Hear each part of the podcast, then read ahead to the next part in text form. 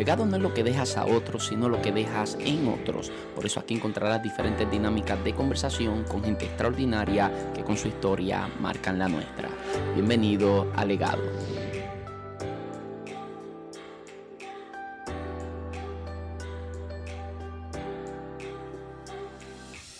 Saludos, muchas bendiciones. Mi nombre es José Luis Torres. Mi nombre es Eleonora Arroyo. Y esto es Legado. Bienvenidos a un nuevo episodio de En Familia. Aquí acompañado de la siempre espectacular, mi señora esposa Eleonora Arroyo. Amor, ¿cómo estás? Estamos bien, felices, contentos, deseosos, ¿verdad?, de que estábamos hace tiempo por hacer este programa. Sí, creo que va a ser de mucha, de mucha bendición. Quiero anunciarle a los que nos están escuchando vía podcast, solamente en audio, que este contenido está disponible en nuestro canal de YouTube, que consiguen como José Luis Torres. Y a los que nos están viendo por acá en YouTube, sepa usted que si está manejando, limpiando la casa y no puede observar la pantalla de la computadora, celular o iPad, puede entonces consumir este contenido solamente en formato audio en cualquier plataforma de podcast. Entiéndase Apple Podcast, Spotify, Anchor, cualquiera. Ahí usted nos va a conseguir como legado. Así que si este contenido es de bendición a tu vida, te suscribes, lo compartes para que sea de bendición a la vida de alguien más. Quiero que Leonor entonces presente la presentación de lo que será este programa. Es decir, que Leonor presente la programación. ¿Cuál va a ser la programación que vamos a estar desarrollando en este día? Hoy tendremos una programación muy interesante en la cual comenzaremos con la pregunta de la semana usted va a estar pendiente más o menos. Eh, la segunda vamos a estar eh, dando nuestra opinión con referente a varias noticias. Por tercero vamos a implementar lo que es la anécdota de la semana. Y para cerrar una gran reflexión, la cual no te puedes perder porque sé que sé que sé que será de gran bendición a tu vida. Definitivamente. la pregunta de la semana comienza. Pues mira, la, pregunta de esta semana es bien interesante porque eh, para darle un poquito de contexto, ah, en la Biblia habla acerca de Jonás. Jonás fue un hombre que Dios lo envió a Nínive a predicar la palabra, pero Jonás decidió irse a, Tarsis. Eh, tratando de huir de la presencia del Señor, cosa que sabemos que es imposible, pero él decide hacerlo y a, a consecuencia de su desobediencia se desencadena una tempestad. Eh, cuando se desencadena la tempestad, sucede que echan suerte los del barco. Estoy resumiendo la historia de manera muy superficial, ¿no? Eh, echan suerte, la suerte cae sobre Jonás y Jonás confiesa que estaba huyendo de Jehová. Y lo más interesante es que Jonás sabe cuál es la solución a la tormenta. Él dice, esto se acaba si me echan a mí a la mar. Entonces, aquí va la pregunta de esta semana. ¿Sabía Jonás, sabía Jonás que Dios había preparado un pez o Jonás se estaba echando a morir cuando pidió que lo echaran a las aguas? Pregunta de la semana, ¿sabía Jonás que Dios había preparado un pez o Jonás se estaba echando a morir. Aquí abajo en los comentarios nos deja cuál es su opinión. Algunos opinarán de diversas formas, o sea, tendrán diferentes opiniones. Lo importante es respetar la opinión de nuestro hermano. Y la semana que viene vamos a estar haciendo una nueva pregunta, pero estaremos entonces dando algunas de las contestaciones que ustedes habrán dado ahí en los comentarios eh, de esta pregunta de Jonás. Y entonces eh, la semana que viene damos nosotros también nuestra opinión. Ahora sí, baby, comienza con las noticias de esta semana. La primera noticia, el titular de la noticia dice así.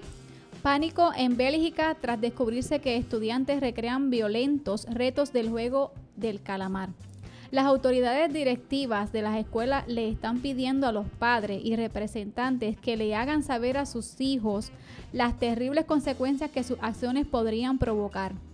Las declaraciones de los colegios municipales se dan luego de que se descubrieran que varios niños estaban recreando luz verde, luz roja. De acuerdo con la trama de la serie de origen surcoreana, un grupo de jugadores con serios problemas económicos compiten en diferentes pruebas peligrosas y mortales para conseguir una enorme suma de dinero. En el juego mencionado anteriormente, los participantes deben avanzar hacia una muñeca gigante cuando ésta diga luz verde. Una vez la muñeca grite luz roja, los concursantes deben mantenerse quietos, pues si no, pues, eh, recibirán un, un tiro. si la muñeca detecta algún movimiento, pues algún participante eh, recibe un tiro con el que morirá irremediablemente en ese instante. No obstante, la versión Bélgica El niño que pierde recibe un fuerte puñetazo en lugar de la muerte. Y las autoridades de estos colegios están exigiendo a los padres que hagan que sus hijos sean consecuentes, Consciente. conscientes de la consecuencia que esto puede que esto puede provocar. Bueno, yo creo que hay cosas que se vuelven muy trending y, y Netflix yo creo que encontró la receta de cómo hacer que sus productos se vuelvan bastante trending sin necesidad de mucha, de mucha eh, publicidad, sin necesidad de mucha publicidad, Netflix yo creo que encontró esa solución a que sus productos siempre se hagan bastante trending. Y el juego del calamar, por supuesto, que ha sido una cosa impresionante. Es decir, en menos de 17 días se había convertido ya en la serie más vista de Netflix. O sea, más cuentas en el mundo, la serie que más cuentas en el mundo habían visto eh, esa serie en Netflix. Eh, pues, me acabo de enredar bien tremendo, perdóname. Es la serie que más gente ha visto en el mundo. Y, y muchas cuentas, ¿verdad? Ellos se dejan llevar por cuántas cuentas de Netflix se conectan a a ver ver. esa serie. Y ha sido la número uno en la historia de Netflix. Bueno, la serie va un poco para darle un poquito de contexto a los que desconozcan De la acerca serie. de la serie. La serie va de unas personas que reclutan gente que se encuentra en necesidad, personas que están que no- endeudadas sí, endeudados, que no tienen con qué pagar. no tienen con qué pagar sus deudas y entonces se le hace una oferta para jugar. Ellos juegan y a- Pero nunca se le dice qué clase de juego en los que ellos están sometidos o que se van a someter cuando comience el juego como tal. no se le explica cuáles van a ser los juegos juegos. y una recompensa. Exactamente. Pero tampoco se les explica que cuando pierdan en el juego, lo que va a suceder es que perder literalmente significa morir, Morir. en la serie. Y entonces eh, comienza la serie con este personaje que tiene muchos problemas. O sea, son muchos personajes, ¿no? Pero el principal de la serie pues tiene ciertos problemas, está divorciado, tiene una niña, no es una persona ejemplar que digamos, una persona dada a los juegos, tiene una vida pasada donde fue mejor persona y en esta crisis le surge esta oportunidad de poder ir a jugar. Y cuando se reúnen allá, pues habían varias reglas, la verdad no recuerdo las reglas, Eran pero, tres. pero una de las reglas era que no te podían negar a jugar. Exactamente. Una vez ya estuvieras ahí, ya no te puedes negar, negar a jugar, pero otra regla curiosamente decía que si la mayoría de los concursantes decide finalizar, el juego se acaba Sí. y todo el mundo se va para su casa. Ahora, cuando ellos llegan allí, el primer juego sucede que es eh, luz verde, luz roja, que es una muñeca que está así, la cabeza luego se, se gira, mientras la cabeza está mirando para otro lado. Puedes está- correr, tú puedes moverte. y cuando se vuelve, Tienes que entonces quedarte paralizado. tienes que quedarte paralizado. Que eso era antes como que era. Este, Nosotros jugábamos eso aquí en Puerto Rico y le decíamos un, dos, tres pescados. Un, dos, tres pescados. O parecido. Que estábamos así, este, en la pared, éramos pegados en la pared, un, dos, tres pescados. Y mirábamos. Y ya. Pero, eh, en, por lo menos acá nosotros cuando lo jugábamos, Sí. Decíamos un, dos, tres pescados, tú mirabas y la persona que perdió, perdió. Ya, eso fue lo que sucedió. Ahora, en, el- en la, en la, La serie, serie. la persona que pierde literalmente pierde su, Su vida. vida. A, a consecuencia de la influencia que ha tenido esta serie, sobre todo en adolescentes, jovencitos, sucede que ahora en Bélgica se está jugando, por ejemplo, acá jugábamos y el que perdía, perdía. Ahora en Bélgica, a consecuencia, De por influencia de esa serie, el que pierde tiene que asumirse A un eh, castigo, a un o un cantazo ¿no? que le van a estar dando. Y entonces pues se le da un puño en la cara a la persona eh, que pierde. Y entonces pues la escuela está preocupada y están hablando, ¿verdad? Con sus con, padres. con sus padres. Ahora, yo quiero decir algo. Los contenidos audiovisuales tienen clasificación. Ahora mismo usted está viendo este video aquí en YouTube, lo está escuchando por, por, por Podcast. podcast. Y yo para publicar esto tengo que poner la clasificación. Por ejemplo, YouTube me pregunta si esto es contenido para niños. Y yo pongo que esto no es contenido para niños. O sea, porque aunque aquí no estamos hablando de nada malo, pero hay momentos donde hablamos precisamente de temas como estos, donde se habla acerca de muerte, donde se habla de violencia.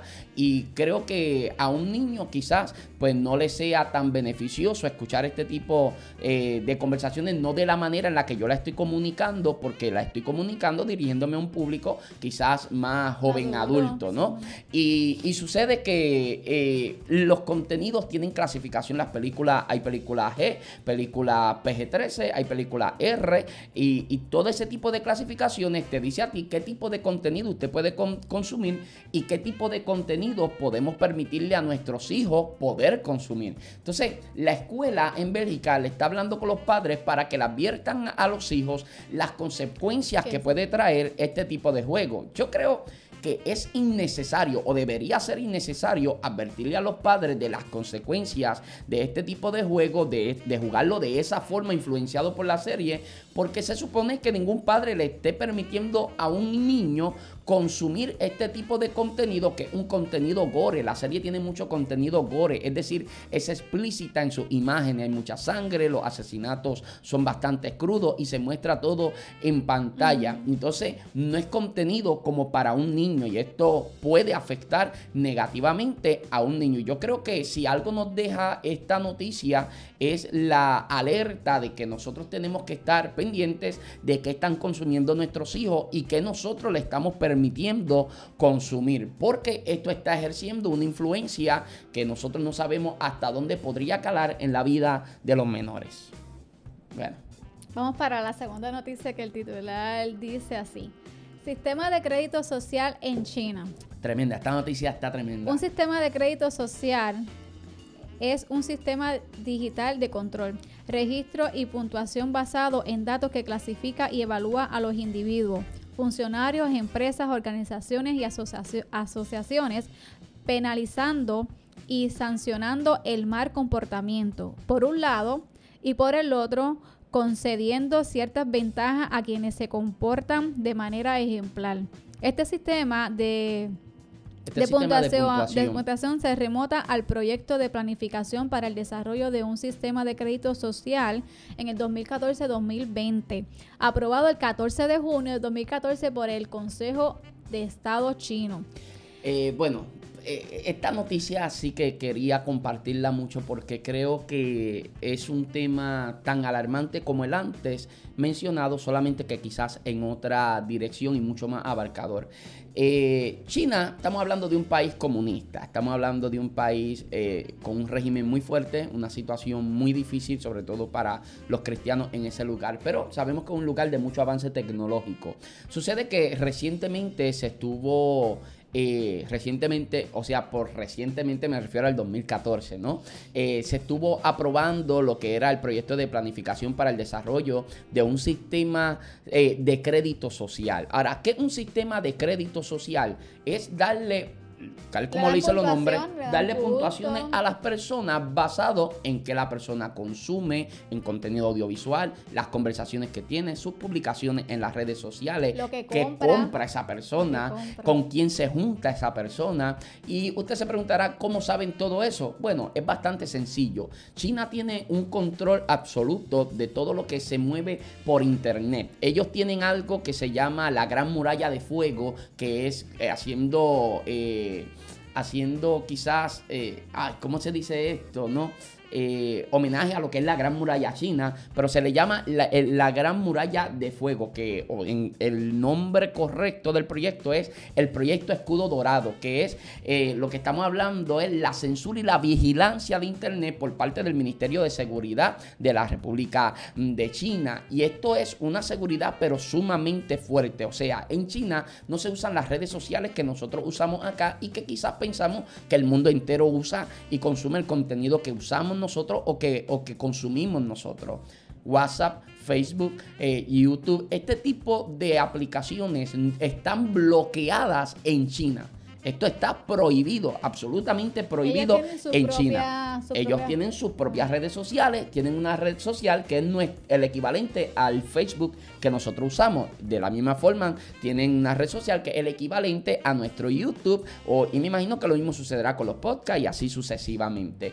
Eh, sucede que si una persona le envía, para que usted tenga una comprensión básica de cuánto dominio tiene el gobierno de todo lo que fluye por el Internet, කරන්නේ Si una persona le envía un mensaje de texto a otra persona y en ese mensaje se está conspirando, por ejemplo, contra el gobierno, se está criticando a un político, se está criticando el sistema del gobierno, simplemente ellos prohíben que ese mensaje llegue. Usted hace como que lo envió, pero ellos lo cancelan. Ellos tienen el poder de poder cancelar ese tipo de contenido. ¿Qué pasa? Siempre te están rastreando. Siempre te están, que eso no es algo nuevo. Acá nos están rastreando literal todo el tiempo. Eh, por eso es que a veces salen cosas que tú te metes. Bueno, eh, las cookies dejan un un registro de dónde tú te estás metiendo, qué es lo que tú estás haciendo. Ahora mismo hay un revolú eh, que creo que Mark Zuckerberg estaba enfrentando una demanda porque aparentemente Facebook pues estaba, ¿verdad?, vendiendo información de nosotros y, con, y no sé, no, no recuerdo muy bien, esa noticia está bueno desarrollarla después. Pero a lo que iba, sucede que ellos eh, tienen un control absoluto de las redes sociales y todo eso. Ahora, este proyecto del sistema de, el sistema de crédito social se basa en crear ese crédito basado en el comportamiento de las personas. La gente que tenga un buen crédito social va a tener una buena puntuación y por ende recompensa. El que tenga un mal crédito social. ¿Qué pasa con él? Bueno, el que tiene un mal crédito social pudiera suceder que esa persona se le prohíbe entrar a ciertos restaurantes, a ciertos lugares de compra, eh, de, hacer compra, no puede salir del país, personas no pueden subir al metro, al tren, nada de eso. Entonces, ¿cómo ellos consiguen todo eso? Bueno, ellos se dejan llevar para puntuarte porque usted habla, que usted publica en las redes sociales, que usted consume, qué es lo que usted compra. Ejemplo, si yo fuera una persona que fumo y compro mucho cigarrillo y que bebo mucho alcohol y compro mucho alcohol y ese tipo de personas automáticamente, automáticamente mi crédito social baja. ¿Por qué? Porque el sistema, el algoritmo que ellos crearon va a detectar como que soy una persona dada a los vicios, de manera que mi crédito social va a disminuir demasiado. Por el contrario, si soy una persona que compra mucha leche, eh, pampers, eh, o sea, acá en Puerto Rico Pampers es una marca, pero una marca, pero acá le decimos eh, Pampers a, los pañales. que usan los bebés. Y sucede que si yo compro mucho eso, el sistema lo que está viendo es que yo soy una persona responsable, un padre de familia, una persona que tiene buenos hábitos en cuanto al consumo y a los gastos y van a haber beneficios y van a haber cosas malas. Cuando una persona va a contratar a otra persona, se va a, fijar, se va a fijar en el crédito social de esa persona para saber que no está metiendo en su negocio a una persona que dada los vicios, que es ladrón, que es una persona deudora, ni nada de eso. Hasta este punto parece algo bonito, pero el problema es que esta es la cara bonita de un proyecto que pudiera terminar siendo la cancelación definitiva en cuanto a medios, a lo mediático de la iglesia. Y le voy a explicar por qué. Este sistema no se está aplicando en todo lugar. En algunos lugares en China se está probando ahora mismo. Y hay personas que están muy contentas. ¿Por qué? Porque la gente que es mala paga, pues entonces la gente que no cumple con sus deberes, pues tiene un crédito bajo y por ende socialmente van a quedar por debajo de los demás. Pero esto segrega mucho al pueblo, causa mucha división y, y muchos encontronazos que son muy peligrosos. Y aquí es donde está el área peligrosa de este proyecto. Un periodista, voy a dejar, a ver si dejo por aquí, por lo menos en YouTube, el link para un reportaje que, vi acerca de esto que es bien interesante, baby. ¿Por qué me miras así? No, porque está interesante, pero estoy, estoy bien atenta. Está bien atenta. Escucha, es, bien interesante porque un, un periodista... no me estoy burlando. Escucha, un periodista, un periodista eh, que, vive en un lugar de esto donde se está aplicando eso, eh, se está aprobando este proyecto. Sucede que un periodista eh, hizo un reportaje criticando esto del sistema, del sistema de crédito social. Al otro día, cuando se levantó y fue a agarrar el metro, a comprar su boleto para el metro para poder ir a, a trabajar, eh, en la pantalla de donde él compra en la máquina le, le, aparecía que no se le podía vender a él, no se le podía vender eh, el boleto para subirse al tren simplemente porque su crédito social no era suficiente, había bajado y la causa de eso había sido por las expresiones que había hecho en aquel que no reportaje. Puede dar tampoco ni su opinión. No, entonces aquí es donde está el detalle. Si se afecta al gobierno, pues ellos pueden controlar todo. Sí, porque entonces tu crédito social es bueno dependiendo de lo que el gobierno entiende por bueno, dependiendo de qué es lo que el gobierno interpreta como bueno, qué es lo que ellos ven como bueno. Un ejemplo, ¿cómo esto podría afectar fuertemente a la iglesia? Sencillo, nosotros somos pro vida. Nosotros somos pro vida. Imagínate que el gobierno no sea pro vida y de momento yo por hacer una opinión, algo en mi, en mi cuenta de, de- en mi cuenta, en mi perfil de cualquier red social, con la libertad que yo tengo para poder expresarme. Claro, allá en China estamos hablando, ¿verdad? De, de un lugar comunista, pero por lo menos acá, con en esta democracia donde yo puedo expresarme y tomar decisiones y la mayoría manda y yo puedo hacer publicaciones y decir lo que yo quiera, pues imagínate que de momento yo vengo, hago un, un comentario en mis redes sociales siendo pro vida y de momento mi crédito social baja. ¿Qué pasa si mi crédito social baja por mis convicciones? Sencillo. Me pueden despedir del trabajo, no puedo agarrar el metro, no puedo salir del país. Eh, de momento me encuentro sumamente limitado, lugares donde no puedo hacer compras, lugares quizás parques de diversión donde no pueda llevar a mi hija. Todo por tener una opinión. Y esto literalmente se traduciría a una persecución contra todo aquel que no piense como el que gobierno. Exactamente.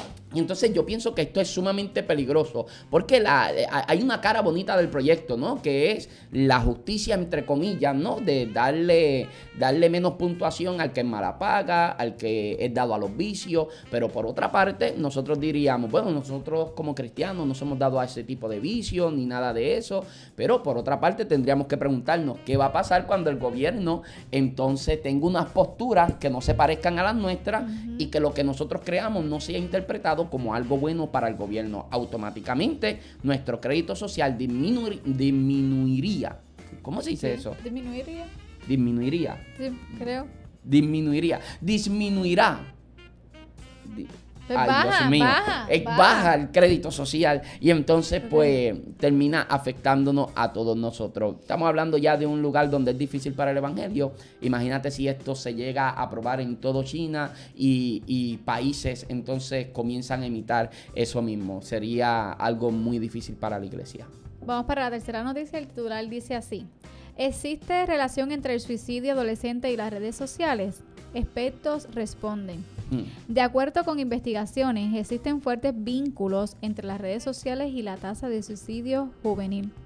Efren Graham, un, un presen- presentador de CBN News, habló con Tit Bien. Nos- bueno, nuestro inglés no es muy bueno, así No, que eh, vamos a ver. Bueno, yo lo pronunciaría Efraín Graham y el otro es habló con Ted Beer. Es que no, sé. Anyway, no sé un, anali- eso. un analista de medio acerca de las crecientes preocupaciones por las redes sociales y el suicidio entre, la- entre los más jóvenes. Beer dijo, Facebook es una, fuerza, es una fuerza tan dominante. Estos son problemas graves. Enganchan a la gente y juega con sus miedos y frustraciones. Beer aseguró que existen ciertos de estudios que demuestran lo vulnera- vulnerable que son los menores en la adolescencia debido a que su autoestima es bastante afectada. Están en cambio. Es bastante cambio. Bueno, eh, sucede que las redes sociales es un riesgo. De hecho, esto no solamente pasa eh, con las redes sociales, esto pasa también en diferentes, dependiendo del círculo con el que nosotros nos rodeemos. Y las edades de los niños, porque ellos están también en, en pleno desarrollo, cambios hormonales y todo eso. Yo creo que el problema no son las redes sociales, el problema es lo que tú acabas de decir, la edad a la que nosotros le permitimos a nuestros hijos eh, poder tener redes sociales y lo estamos exponiendo a un mundo mediático que es muy cruel. El mundo es demasiado cruel, sobre todo en las redes sociales. Recuerde que ahora mismo eh, las minorías eh, tienen mucha voz, se le está dando mucha voz, mucho voto a lo que son las minorías, se le está prestando mucha atención. Y hay un tema de equidad, hay un tema de que seamos inclusivos, pero la gente sigue siendo bullying, la gente sigue siendo cruel, la gente sigue, o sea, la gente por una parte le da like a ese discurso, lo comparte, pero por otra parte, cuando de momento una persona comete un error y todo el mundo se está riendo de esa persona y le están haciendo bullying a esa persona, los mismos que compartieron aquello de respetar, de entender, se- cuando se le está haciendo bullying a otro por cómo tiene el pelo, por el color de su piel, porque está en obesidad, por esto, por lo otro, se unen también al mismo buleo y ahí es donde vemos esa doble mm, doble vara. Entonces yo creo que es importante nosotros comprender a qué edad, nosotros evaluar a qué edad le podemos permitir a nuestros hijos eh, tener acceso a este mundo mediático que, insisto, es demasiado cruel. Yo leí en las noticias, en el periódico, bueno, en las redes sociales, debo decir, eh, algo que me estremeció, la noticia que te conté. Ah, ok. Eh, aquí en Puerto Rico estamos viviendo una semana, un mes bastante difícil. Se reportaron hace tres días, y ya tiene que la cifra es bastante elevada. Hace tres días se reportaron que en octubre hubieron más de 50 asesinatos aquí en Puerto Rico. Estamos hablando de una ola bastante fuerte de criminalidad. Y recientemente, al parecer, se encontró hace unos días en una avenida en el área metropolitana. Posiblemente no estoy dando la noticia muy bien, eh, pero en esencia era esto. Se encontró una joven de 18 años caminando desnuda por la carretera y cuando las personas la ven, justamente conocían a la familia de esa muchacha y cuando agarran a la muchacha, la cubren, la muchacha en voz baja decía que había sido abusada. Eh, según, según las noticias, vuelvo y digo, según las noticias, eh, la muchacha había salido con una persona que había conocido a través de las redes sociales. Ahora, aquí nosotros nos damos cuenta de lo peligroso que es el mundo de las redes sociales, cómo la gente puede poner, presentar un perfil y hacernos creer algo que genuinamente ellos no son. Y ese es el problema, las redes sociales no son la vida real. Definitivamente yo no dudo, yo no dudo de que las redes sociales tengan que ver demasiado con el suicidio entre adolescentes por el bullying, por no sentirse quizás que están a la altura de la vida perfecta que los demás proyectan falsamente, porque nadie tiene una vida tan perfecta. O sea, hay gente que usted ve su Instagram y parece que todo es de maravilla y no, tu vecino tiene tantos problemas como tú, solamente que tu vecino procura que tú no te enteres de sus problemas. Nadie tiene la vida resuelta. Yo escuchando un podcast, el podcast Emprende Aprendiendo creo que es su nombre, y él, estaba diciendo que cuando alcanzó su primer millón de dólares, él pensaba que al ser millonario se resolverían sus problemas, pero cuando se hizo millonario descubrió que ahora tenía problemas de millonarios. Nadie tiene la vida completamente resuelta y, o sea, no es fácil. Entonces, si usted se deja llevar por las redes sociales, te vas a sentir muy inferior porque vas a entrar en una comparación y la comparación es la semilla que terminará germinando el fruto donde te sientes más o menos que los demás. Entonces eso no es saludable para nosotros, para el ser humano. Y la otra parte es que realmente nosotros estamos enfrentando en este tiempo un fuerte problema en la salud mental de la gente. Esto es algo real que está pasando ahora mismo y yo creo que la gente tiene que empezar a preocuparse por su salud mental, por su salud mental. Y para eso tenemos profesionales preparados en ese campo para trabajar con eso. A veces la iglesia dice, los cristianos decimos, no, yo voy a ir a la oficina del pastor y ya.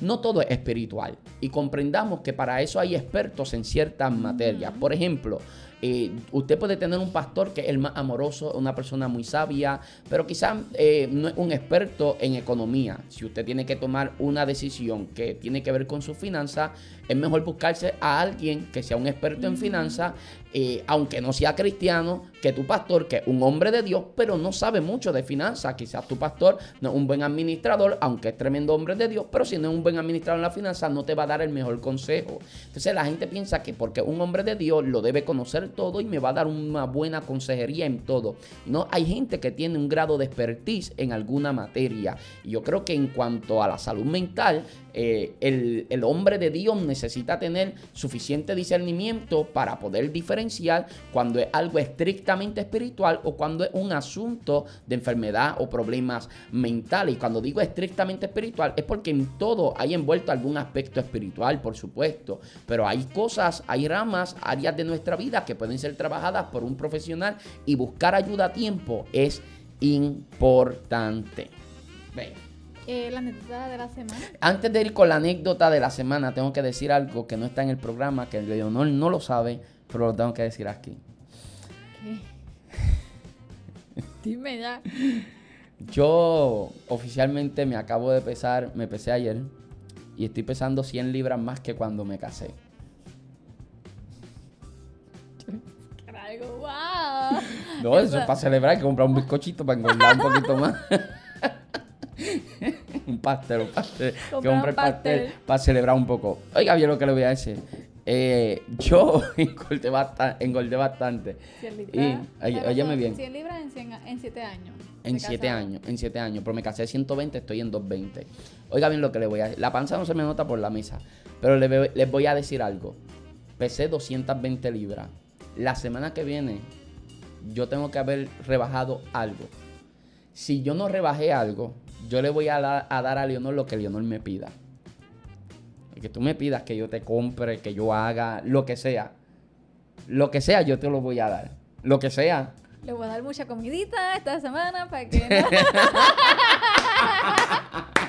no- No, no, había pensado de esa forma. voy a hacer muchos postres que a él le gustaba mucho. Oiga bien, bimbo con- oiga bien, yo me voy a esforzar por rebajar. Y como este programa en esta nueva temporada va a estar saliendo semanalmente, oiga bien lo que les voy a decir, semanalmente voy a estar diciendo mi peso. Suponen que la semana que viene yo pese menos de 220 libras. Aunque sea Si 219. peso, aunque sea 219, si peso lo mismo o más, le tengo que dar a Leonor lo que Leonor me pida. Santo. Así que ve, ponte creativo. ¿Qué me pediría? Si la semana que No viene sé. no, es, no es de esto, ¿qué más o menos qué me No pediría? sé. Ahora me cogiste de surprise.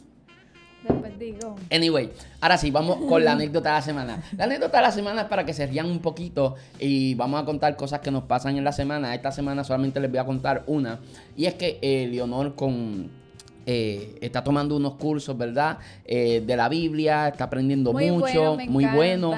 Y sucede que y sucede que en la última clase, pues, el profesor habló mucho acerca de la venida de Cristo. Y esa noche yo llego aquí a casa de ministrar, nos acostamos juntos. Y cuando estamos acostados en la cama, el Lionel comienza a decirme, baby, eh, Cristo viene, la clase estuvo bien interesante. Y comienza a hablarme acerca de esto. Y yo le dije, definitivamente el Señor viene, mira lo que está pasando, la criminalidad. eh, los tiempos están anunciando que Cristo está a las puertas. Y Leonel me dice, baby, hay que afirmarnos en el Señor. Y de momento, mientras ella me está diciendo eso, yo le digo, sí, mi amor. Y ella está como recostada aquí. Estamos así acostados, acostados en la cama y ella está como que aquí. Yo estoy así.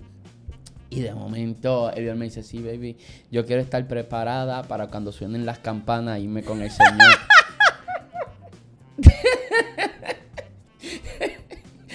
ella me dice, ella me dice, yo quiero estar preparada para cuando suenen las Ay, campanas, irnos, irnos con el Señor, hay que afirmarnos en, en el Señor, Cristo viene pronto, el Señor viene ya, baby, tenemos que estar preparados. Y yo digo, definitivamente tenemos que afirmarnos, baby. Y ella seguía, mi amor, de verdad, es que los tiempos están bien difíciles, cuando las campanas, y yo vengo y le digo, mi amor, yo no le quería matar el fuego, ¿verdad? apagar el fuego porque estaba ahí bien espiritual ella en ese momento. Estamos hablando de una y pico de la mañana y ella estaba bien espiritual. Y yo vengo y le digo, amor, sí, no, hay que estar preparados, pero baby, va a sonar una trompeta, no va a sonar una campana. No, tú dijiste, Te lo digo. Tú dijiste, procura que cuando suene la... Sí, te, te dije, baby, va a sonar una trompeta, no va a sonar una campana. Procura que si suenan las campanas de la iglesia católica de, de aquí, que estamos bien cerca, no te vayas a asustar y piensas que te quedaste aquí. Oíste. y nos estábamos riendo mucho. A veces nosotros de madrugada en la cama, porque es que el Leonor le da con hablar a veces de madrugada en la cama. Impresionante. Pues, ¿por qué? No, eh, eh, baby, no estoy diciendo que no lo disfruto. Estoy diciendo que, que algo que sucede, ¿me entiendes? No quiero que lo tomes como que no lo disfruto. Lo disfruto mucho, pero que a veces tengo mucho sueño y Leonor le da con hablar mucho. Le da con hablar mucho Hay así que hablar, en la hay que cama. conversar entre parejas. Eso es bien Hay importante. Que dialogar. la- la- es bien importante. Dialogar es muy importante. Demasiado de importante. Antes de ir a la reflexión, algo que quieras, eh, algo que quieras agregar. No, esa, esa, eso lo vamos a contar después. No, nada que quiera agregar. Bueno, vamos a la reflexión. En Puerto Rico este mes estamos enfrentando una ola de asesinatos sumamente alta. Eh, estamos viviendo unos días muy difíciles acá en la isla. Pero entiendo que esta es una situación de la que tampoco se libran muchos países vecinos, Centro, Suramérica, República Dominicana, Cuba. Eh, son países donde también la violencia es algo que se siente mucho, está afectando mucho a nuestros países en Latinoamérica y es algo que nos anuncia de que la venida del Señor está cerca definitivamente. Y partiendo de lo que ha estado sucediendo acá en Puerto Rico, yo quise hoy traer una reflexión bajo el tema gente peligrosa. Gente peligrosa. Se le ha perdido mucho respeto a la vida en este último tiempo. Se le ha perdido mucho respeto a lo que es nuestro prójimo. En cierta ocasión, Johan Goethe dijo que es peligroso aquel que no tiene nada que perder, la persona que no tiene nada que perder se convierte en una persona peligrosa. Para comenzar, yo creo que no existe nadie que no tenga nada para perder, porque comenzando por nuestra alma, nuestra alma es algo que sí podemos perder. Usted puede que no tenga carro, no tenga dinero, incluso puede que no tenga familia, pero tienes un alma tan valiosa que Cristo dio su vida, derramó toda su sangre para darte la salvación a esa alma. Si tienes algo que puedes perder. Pero la gente que vive la vida sintiendo que no tiene nada que perder, terminan convirtiéndose en gente peligrosa. Por diversas razones, las personas terminan convirtiéndose en una persona peligrosa. Pero hoy quiero abarcar tres cosas que yo creo que pudieran, pudieran sumarle a una persona para que se convierta en una persona peligrosa. Número uno, la gente que se siente sin propósito en la vida. Es muy peligrosa la gente, o terminan siendo muy peligrosa la gente que se siente sin propósito en la vida. Son aquellos que no le encuentran una razón a la vida. Son las personas que sienten que están aquí por estar, que no hay un propósito en sus vidas, cuando sí que lo hay. Dios le habla a Jeremías, desde antes que nacieras, te conocí y en el vientre de tu madre te di por profeta a las naciones. Es decir, Dios lo que le está mostrando a Jeremías a través de, su de sus palabras es lo siguiente, yo no te creé y te busqué un propósito. No, yo te creé porque ya tenías un propósito. Por ende, aunque tú sientas que vives la vida sin propósito, si tienes vida es porque tienes un propósito. Dios no te buscó un propósito. No es un lugar a ver para qué sirves, un lugar a ver dónde encajes. No, tienes un lugar en el que encajas, tienes un lugar en el que puedes funcionar, en el que puedes ser efectivo, tienes un propósito. Y la gente que vive la vida sintiendo que no tienen propósito, terminan convirtiéndose en personas, en personas peligrosas, porque como sienten que la vida no tiene propósito, les da igual un próximo día les da igual el día de mañana, les da igual no despertar mañana y son personas muy propensas a convertirse en gente peligrosa. Número dos, la gente que no se aman ni aman a nadie. Esto es muy peligroso. La gente que no se ama ni ama a nadie. Personas que posiblemente llegaron a esa condición emocional porque carecieron de amor, porque sufrieron algún tipo de, abuso cuando fueron pequeños, abuso psicológico, y personas pues que no, se, no aprendieron a amarse a sí mismos. En algunos casos, estas personas que no se aman, pues suele ser por causa de que, o debo decir, son personas que suelen ser dominadas por inseguridades, por complejos y por temores.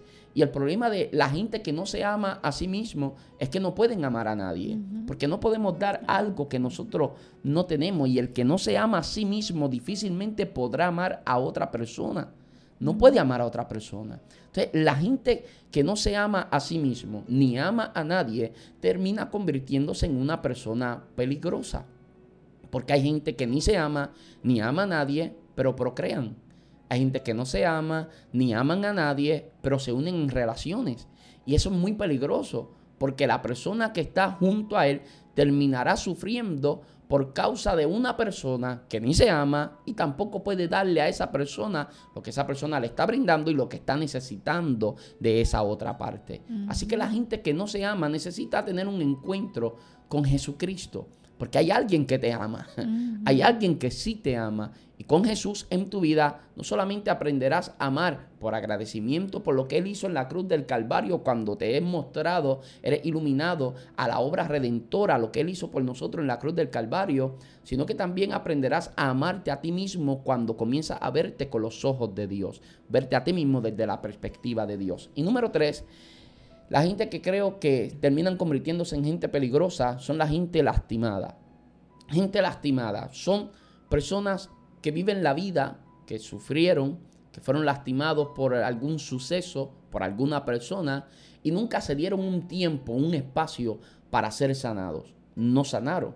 Y el problema de una persona que no sana, incluso hoy lo publiqué en mis redes sociales, hay personas que piensan que el tiempo va a sanar la herida y de momento se encontraron con que el tiempo no sanó la herida. Con el tiempo se llenaron de amargura y resentimiento.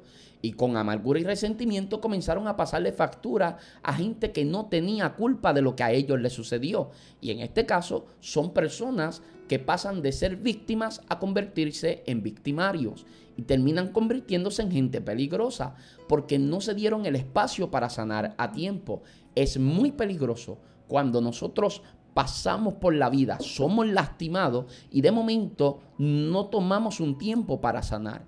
Queremos seguir viviendo la vida pensando el tiempo lo borrará todo. El tiempo no borrará, puede que agudice el dolor que hay dentro de tu vida. Y ese dolor puede que termine desembocando en odio o en dolor a personas que no fueron responsables de lo que a ti algún día te sucedió.